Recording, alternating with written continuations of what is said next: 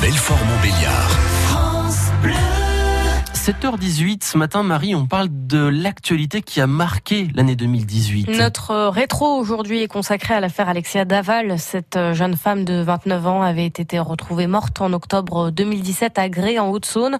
Et en janvier 2018, on découvre, voici la guitoune, que le meurtrier présumé est son mari, Jonathan Daval.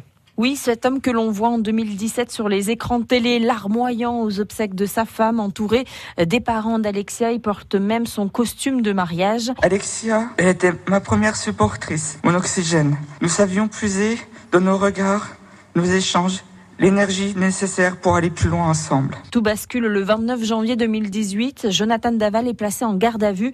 Au bout de 48 heures d'audition, la procureure de Besançon, Edwige Roux-Morizot, annonce que le mari est passé aux aveux. L'ensemble des éléments qui ont été recueillis étaient suffisamment probants pour, en tout état de cause, résister aux dénégations du mise en examen qui ont été euh, effectivement développés longuement par ses soins au cours de ses différentes auditions, mais sur lesquels il est revenu à la toute fin de sa garde à vue. Jonathan Daval prend la direction de la prison de Dijon où, selon son avocat, il dépérit.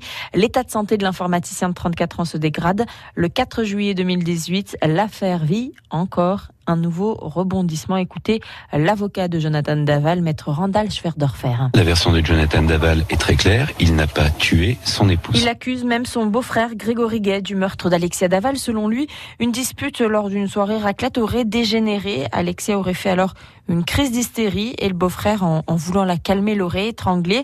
Et puis, il y a eu le 7 décembre 2018. C'était il y a moins de trois semaines. Il est 20h. Bonsoir à tous. Voici les titres de l'actualité de ce vendredi.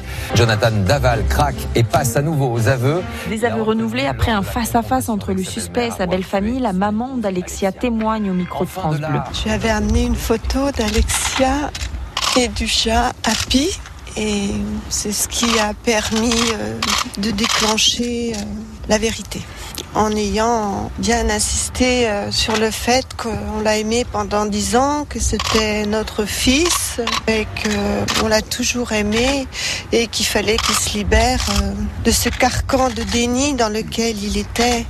Et là, il dit la vérité. Je suis soulagée surtout. Jonathan Daval qui euh, nie en revanche de nouveau avoir brûlé le corps de son épouse.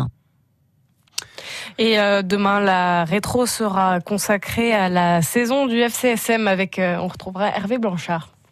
France Bleu Belfort Montbéliard. 7h21.